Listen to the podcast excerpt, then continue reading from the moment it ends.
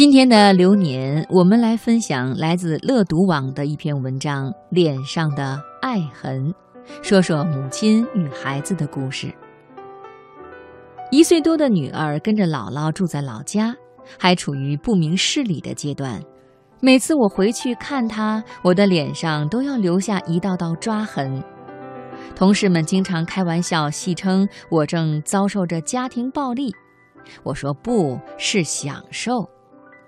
每次抚摸这些小伤痕，我都能够感受到女儿那粉嘟嘟的小手搂着我的脸，那温润湿滑的小嘴巴在我脸上亲个没完。可能是不知道该如何表达对我的亲昵，小手出其不意的就在我的脸上狠劲儿的狂抓一把，直疼得我龇牙咧嘴。但他那一副天真可爱的模样，又一次浇灭了我的怒火。无奈之下，脸上留下了不少女儿的杰作。其实，在我看来，这些无伤大雅的小伤痕是女儿送给我的信物，是我们母女跨越空间距离的感情纽带，是我们在这无法见面的半个月时间里的情感交流，让我这个不能在身边照顾她的妈妈，能够时刻想起她。我甚至认为，女儿在我脸上留下这些纪念的时候，一定在想：妈妈，当你看到这些伤痕的时候，就会想起笑笑了。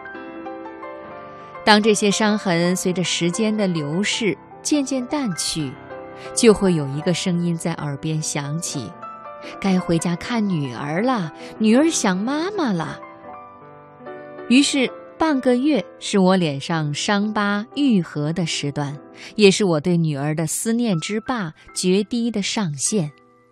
每到这时，我都会放下所有的工作杂事，不顾一切的一路奔波回到女儿身边，任由她在我身上爬来滚去，然后再次在我脸上留下爱的伤疤。有时候，我甚至想。如果这些伤疤能一直刻在我的脸上，该多好啊！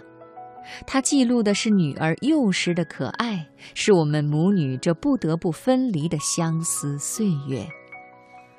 在我老去的某一天，阳台小憩的时候，我那同样头发花白、牙齿松动的老伴儿，突然在我脸上深深的皱纹沟壑里。扒出这么一个小伤疤，吃惊地问我是怎么回事。我会幸福的如数家珍地告诉他，这个是女儿一岁半的时候任性撒娇留下的，那个是女儿两岁时上幼儿园淘气的时候留下的。阳光下，远处似乎有一个穿着粉红裙子、别着蝴蝶结的小女孩，蹦蹦跳跳向我们跑来。扑在我们怀里撒娇，稚嫩的童声喊着：“爸爸妈妈，抱抱我！”啊，那将是一幅多么温馨的画面呀！我醉了。